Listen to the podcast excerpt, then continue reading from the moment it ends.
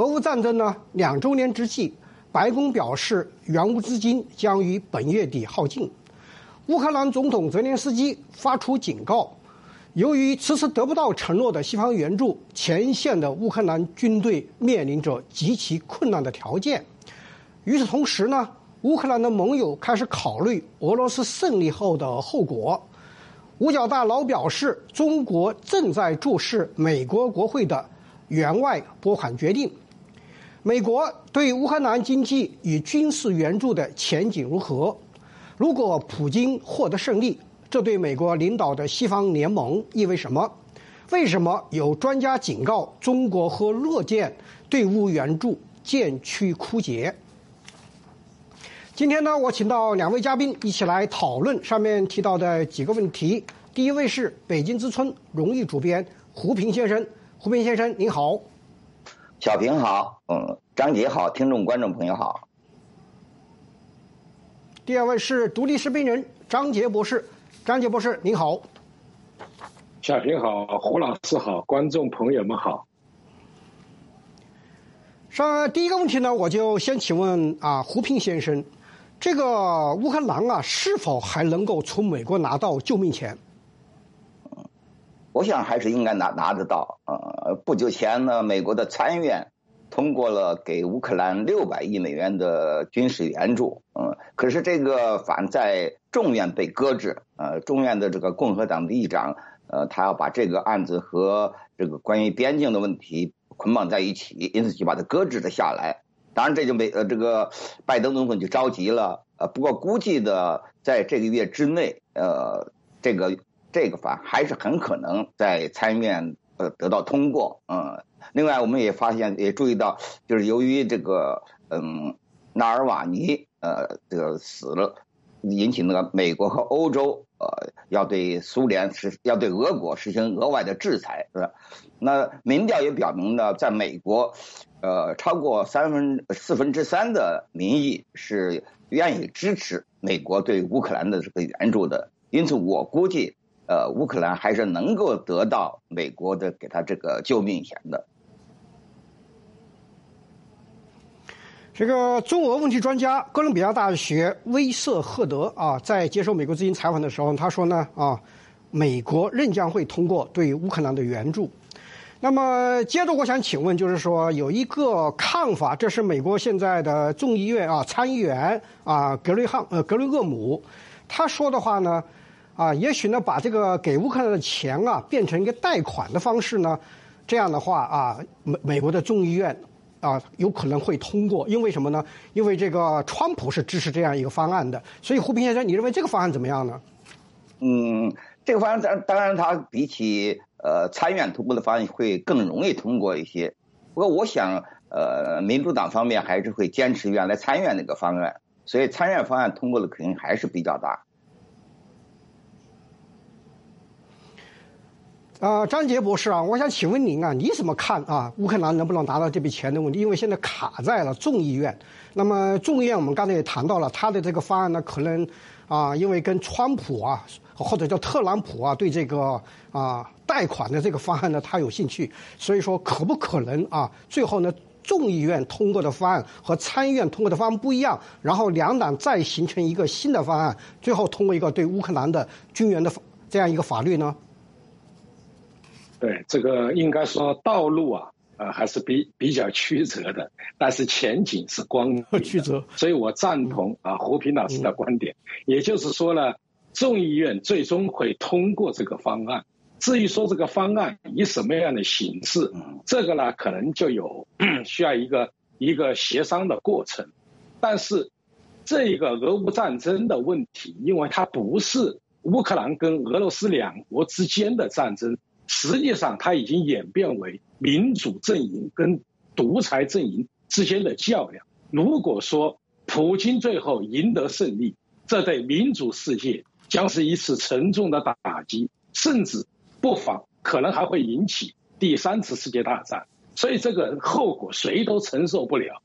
民主国家呢有它的优势，也有它的劣势，就是它需要协商，需要听取民意。它不像独裁国家，那么就直接钻探，那么就决定了。但是呢，我们不要忽略一个问题：历史告诉我，每当国家利益面对巨大危机时，民主的力量都会重新焕发出来。所以说我无论是通过贷款，还是通过其他的方案，我觉得通过的可能性是很大的。呃，张杰，我觉得你这个啊意识形态的调门呢比较高啊，就是说，当然我们都知道，就是说听到人谈这个战争是啊这个两个阵营的这个战争或者是斗争，但是呢，现在现实的问题非常残酷，就是说有一些认为美国给这个乌克兰的钱太多了，那么又因为美国国内的问题呢，把这笔钱给卡在这儿了，所以说。美国现在援助乌克兰面临着非常现实的一个具体的问题，就是说那个边境的问题怎么办？啊，你如果不解决边境的问题的话，也许这个问题就没有任何希望。那么，如果在这个情况之下再去谈两大阵营的这个对峙的话呢，是不是有点太高大了呢？如何解决美国现实的问题呢？你有什么看法呢？对，这是个好问题啊，因为美国的民主政治，它必须关心民，也关心国内。啊，现在现实的问题，但是我们要问一个问题，就是美国目前的边境问题、非法移民问题，是不是由于资金造成的？其实不是这个问题，它是一个人们，包括中国的这些走线的人员，他要投奔自由；墨西哥的啊人，他要寻求工作的机会，而美国本来就是个移民国家，所以说它存在历史上的问题，也存在现实上的考量。固然呢，我们可以说，现实的问题是老百姓关心的，比如说你可能关心汽油的问题，啊，价格上涨就就很不高兴，啊，就说那我就不投拜登的票等等。但是呢，啊，我觉得美国的民主素养，美国人对于整个世界的关关注，他最终呢还是会超越啊一个具体的问题，也就是说，目前俄乌战争的问题。它不仅是地缘政治问题，而且它事实上也关系到美国每一个人他切身的利益，比如说经济贸易的问题，比如说南海的问题，比如说台海的问题。所以说，它是一个牵一发而动全身的问题。美国人在大事上啊，固然在二战的时候啊，他他不愿意参战，但是在最终的决策的关头，美国人历来是走在世界的前头。好，那我们继续来讨论啊这个军援的问题。那么胡平先生，我想请问，如果乌克兰拿不到这个救命钱的话呢，那么乌克兰面临的结局是不是必然会失败？我看到这个半岛电视台呀，有一位啊有一位专家呀，他说呢，他说欧洲的国家呢根本就没办法弥补啊这个。军援的这个缺口，而且呢，他们根本不具备所需的军事情报和军备的能力。那么，他还展望了，如果乌克兰失败的话，将会面临一种什么样的一种失败？所以说，我想请胡斌啊先生，你能不能回应一下呢？如果没有美国的援助，乌克兰当然失败的可能就很大。呃，但总的来说。因为乌克兰和俄国在体量上相差非常大，在综合国力上，尤其是在军事力量上，两个国家相差差距是非常大的。那么，就算有美国和欧洲的经济援助、军事援助，除非北约直接出兵，否则乌克兰要打败俄国还是相当困难的。其实，事情发展到今天这个程度，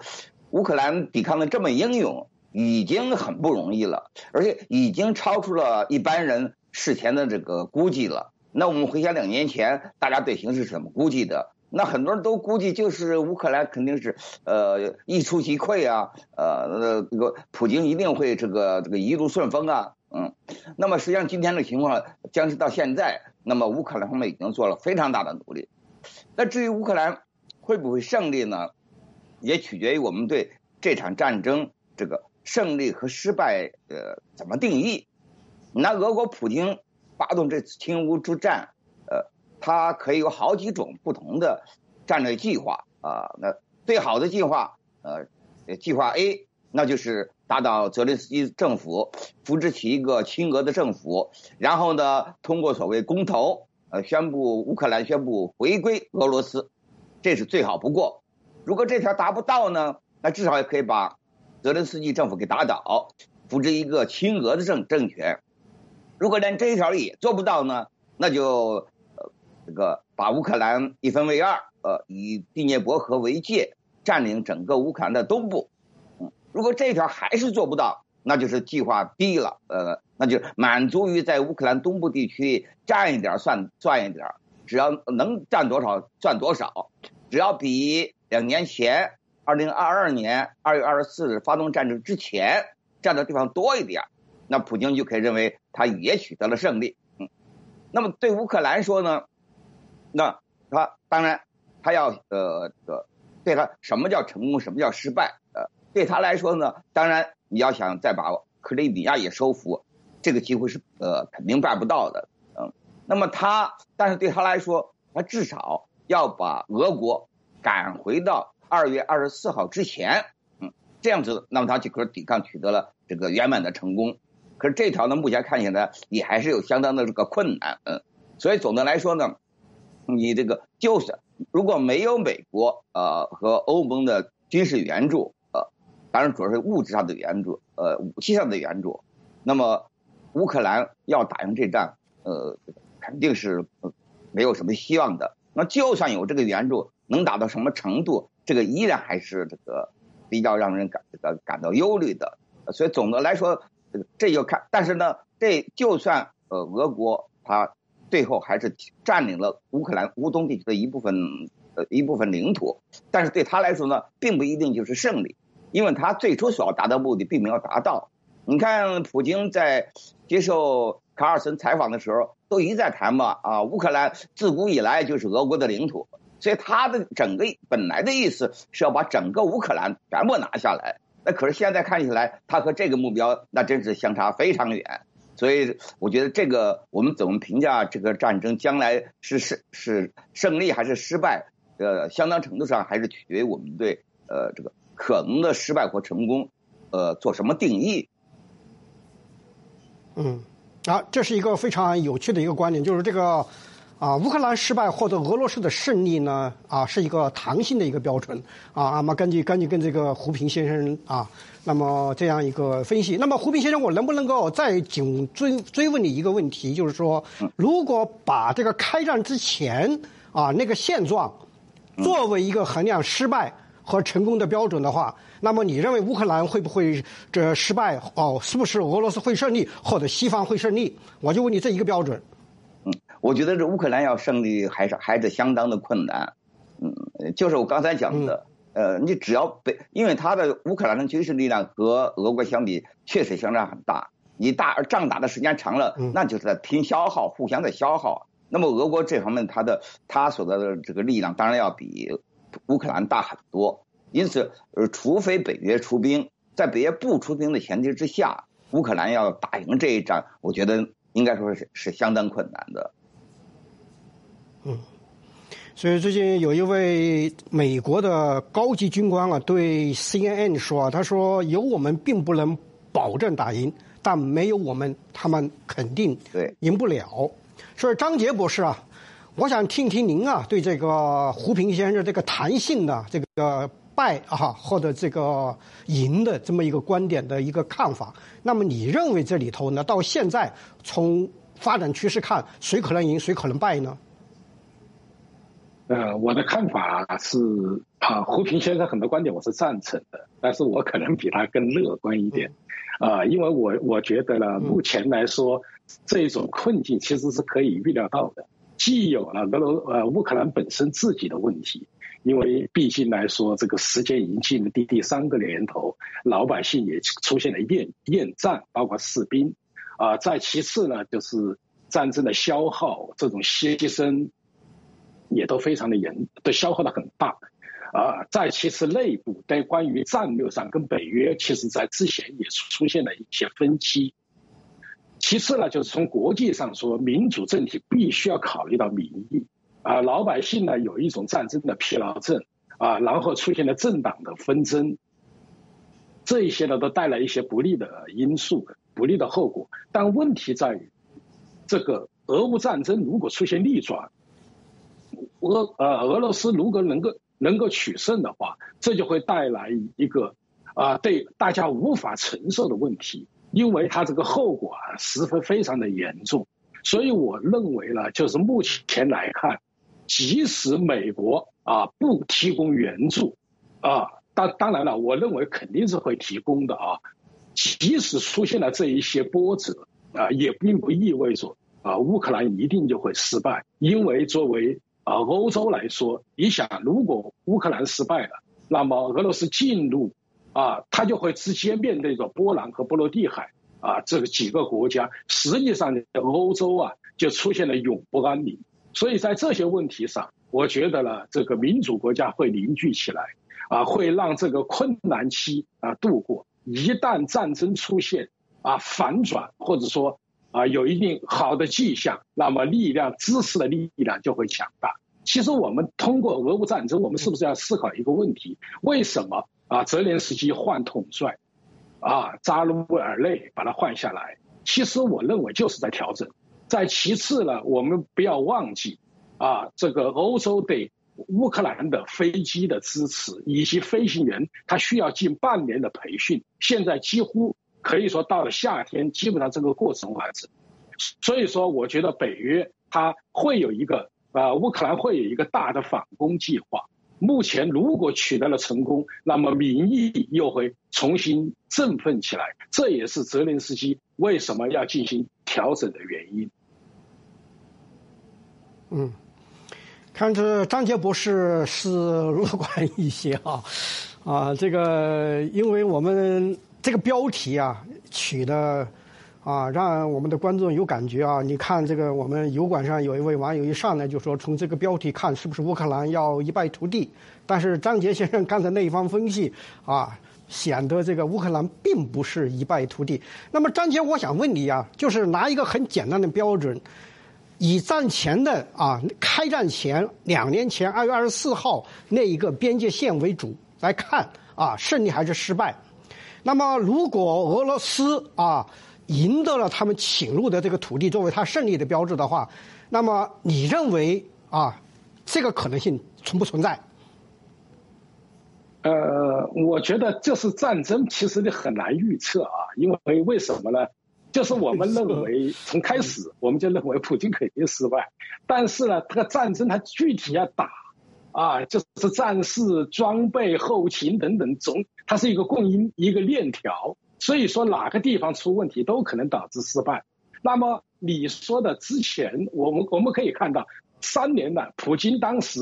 啊跟这些战士们，实际上他是要他们坚持几个小时就开始庆功的。显然呢，最后打到了近三年三个年头，那就是普京从这个意意义上说，他他已经失败了。第二个呢，我觉得他不可能啊实现他的目标。至于说克里米亚最终是不是能够达到乌克兰全面收复国土，对这一点呢，我觉得可能会有有一些调和，或者说会有一些啊妥协。但是从总体来说，普京失败的命运。我觉得已经注定了。嗯，好。那么，胡斌先生，我想请问你一个问题，就是如果啊，这个啊，在这个战争中，普京得胜的话，啊，西方会不会面临道义和实力的双重的这样一个困境呢？嗯，如果普京赢了，那他也只是达到了所谓计划 D。他要想全部拿回乌克兰，让乌克兰所谓重新回归俄罗斯，这个计划那早就破产。另外，他也不可能使乌克兰一分为二。嗯，就算他在在东部多占了一些地方，但是他给自己树立了一个呃多在很长时间内无法化解的一个敌人，也就是俄这个今后俄国和乌克兰的关系一肯定会保持相当的紧张。嗯，这是其一。这对于俄国来说，那显然不是一件好事情啊。再说呢，这次战争，呃，不管最后结局如何，俄国本身也受到了很大的损耗，人力的损耗啊，军事力量的损耗，呃，物力的损耗，呃，另外还有就是，它和美国和欧盟的关系就变得比原来更加紧张，也包括它和周边国家的关系。那本来普京口口声声说就是反对北约东扩，但是仗打到现在，我们看到那本来乌克兰就在战前，乌克兰就并不可能进加入北约，所以乌克兰加入北约、北约东扩这个危险本来就不存在。但到但事实上到现在呢，倒是有些本来不是北约的国家现在加入北约了，也就是说，在这个意义上讲，普京他呃千方百计想防止的北约东扩，呃仗打到现在。反而成了部分成了事实，嗯，这个情况这种格局，那对俄国当然是不利的。呃，他想进一步的扩展，我觉得他遭受的阻力会会更大。也就是，即便啊乌克兰在东部地区失去了一部分领土，但是这个对俄国来说，它也未必取得了在地缘政治上多多么大的优势，因为它强化了其他国家对俄国的这个提防和防范的力量。再有呢，就是通过这场仗，它中俄国对中国的依赖变得更深，尤其是在经济上的依赖变得更深。所以，俄国本身就算最后它多少占领了乌东的一些地方，但是对他来说，这个胜利其实对他的那个好处是相当有限的。OK，这是胡斌先生从啊这个。即使俄罗斯得到了土地，但是他的这个地缘政治的战略上的利益啊，能不能算得上胜利啊？这是可以拷问的。让我们继续来讨论一个下一个问题，就是中国啊，在这个同这个战争中的啊，能得到一个什么样的一个好处啊？那么最近啊，这个德国的商报啊，有一个比较让人家这个惊讶的名字，他说中国是俄乌战争的最大的赢家啊，这是基于当前的这个。战争的这个格局啊，他发了这么一篇文章的标题。那么现在呢，美国方面呢也一些啊盟友啊也在考虑，就是说这个如果乌克兰失败怎么办？那么这个失败呢对中共意味着什么东西？所以我想请张杰博士谈一谈，就是说这个北京啊，从当下的这个乌克兰的这个战争的这个乌克兰方面这个极其困难的一个处境中呢，北京是不是可以觉得可以高兴起来呢？呃，我觉得叫喜忧参半吧。第一个呢，就是我并不赞成说啊，北京是最大的受益者。其实还应该加一句，北京也是最大的失败者。我们从来看的话啊，就是俄乌战争，如果现在是普京啊似乎略占上风，那么中国从北啊从这个战争中呢，它大量的去购买石油啊，之前呢是高价买，现在价格就降下来了。大量的买，这个泽连斯基曾经提出了一个问题，就是说你不要问我战争何时结束，你们要问为什么战争到现在还没有结束。其实要分析这个原因，当然有很多，但是呢有两条，我觉得需要自需要需要思考。第一个就是俄罗斯利用他的影子舰队绕过了一些制裁，啊，就是进进行一些其他国家或者说啊的船只去。贩运呃石油啊能源，第二个问题就是中国和印度大量的购买，特别是中国成了呃俄罗斯主要的金主啊，不停的跟他输血，这样呢缓解了啊欧盟啊北约的制裁和美国的制裁，但是呢我们要注意到新一轮制裁又开始了，中国呢似乎从这个里面得到了利益，但是呢我们要想到一个问题，也就是说。中国靠什么发展起来？啊，邓小平说是靠要跟着美国的都富起来了。第二个就是中国会失去整个欧洲，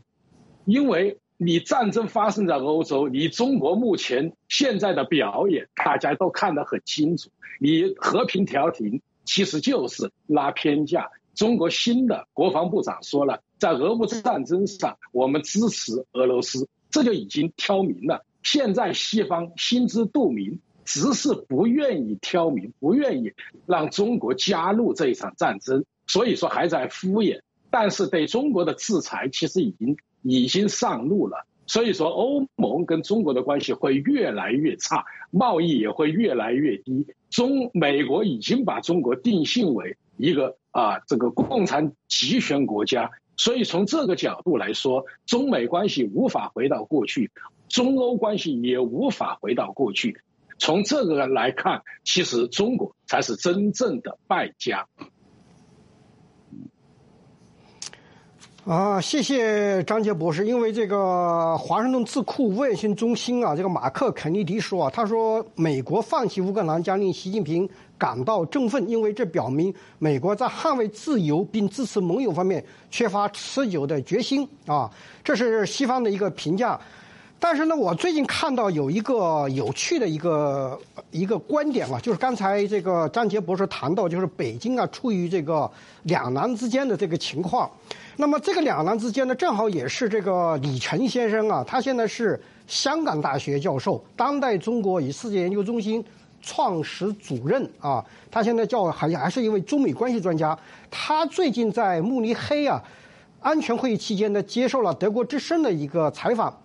他就谈到，在这个俄乌战争中，中国的战略的处境啊，什么叫战略困境呢？他说，一方面，如果俄罗斯被彻底打败，那么下一个就是中国啊，中国不希望看到俄罗斯被彻底打败。那么另一方面呢，美国主导的集团非常活跃，而中国处于另一个集团中，中国不愿意看到这一点。那么现在中俄关系变得越来越紧密。这个是中国的好事吗？他最后说了一句：“习近平为什么不把他的女儿送到莫斯科大学，而送到哈佛大学呢？”所以说，我想请张杰博士你回忆一下李晨先生的这个、这个、这个采访啊，他透露的信息究竟是什么？对他透露的就是北京的一种困境、一种难点。一是呢，他希北京当然希望俄罗斯赢，因为俄罗斯赢，他下一步就可以打台湾。他是个信心各个方面啊，他都具备了。第二个呢，就是说他也不愿意完全站在俄罗斯这一边啊，形成一种邪恶的轴心。因为中国经济其实内部的困境啊，这是叫啊，习近平叫做火烧乌龟肚里痛啊，就是中国经济在在在衰退，外资在撤离啊，然后呢，这个失业率居高不下，以及。啊，这个民怨在沸腾，大家不愿意由富返贫，所以说他想推行的计划，经济管制经济，还有他的宏大的一种红色帝国的梦想都无法推进，所以在这种情况下呢，习近平呢，这就你刚才 谈到李晨说他的女儿，这很有意思。其实习近平从来就没有想搞坏搞坏中美关系，他仍然想走。江泽民的那一条路，也就是说呢，继续发展经济，然后只是他面对的困境决定了他必须要实施战狼外交，因为共产党面临啊政权的问题，他对颜色革命高度的恐惧，所以在这种情况下，他就要说啊左支右绌，他就是不知道该怎么怎么去走啊。当然了，还有一个问题就是习近平的认知能力和他的团队。或者叫猪队友这一方面也无法跟他提供啊明智的选择，所以习近平现在就是翻烙饼左一下右一下啊，这就是可能未来这这个关外交关系的一种新常态。嗯嗯。那么我还有一个问题呢，我想最后请问胡平先生啊，因为有一种观点啊，就是说如果美国不向乌克兰施以援手的话呢，那么俄罗斯一旦得手的话呢，下一个遭殃的就是台湾，这是美国啊很多智库或者学者啊担忧的一个问题。那么你有这种担忧吗？嗯，这两者之间倒没有那么强的联系，因为台湾关键台湾的安全关键是取决于就是美国的这个。呃，作为一个后援，呃，美国有个台湾关系法，美国对台湾的安全是做过承诺的，所以尽管台湾比不上乌克兰，它没有得到美国的外交承认，也没有得到国际上大部分国家的外交承认，但另一方面呢，就像乌克兰，它就是因为它没有加入北约，就是一旦发生战争，发生战争了，西方不能直接的介入，而在台湾问题上呢，那美国是明确有这么一种立场，拜登也一再表明。如果大陆对台湾动武，美国会采取军事的回应。就这点而言的，呃，两者情况不一样。嗯，两个情况 不一样。好，下面我们看看我们观众的点评意见。那么，首先是油管的网友啊，于次郎先生呢，他说不止乌克兰，中共是乐见全世界都陷于困境，因为只有如此，中国那永不停歇的天灾人祸。才不会让中国人民感觉那么难以忍受。那么兰花花他说呢，关键是一旦乌克兰被侵略者打败，那么民主国家，特别是欧洲各国，将直接面对强悍的俄罗斯的军事威胁，因为欧洲已经没有那任何屏障，阻止俄罗斯向其周边进行啊扩张。那我们的 X 网友呢有一种观点，他说从这个乌克兰的这个战争情况来看呢，他说乌战啊，有位叫陈浩的这个网友说乌战啊。告诉世人，国防只有靠自己，千万不要寄托于他国，核武器才是镇国之宝。那我们的一位崔松的网友呢？他说，美国不是在战场输给了俄罗斯，而是在经济上输给了中共，给俄罗斯的经济输血。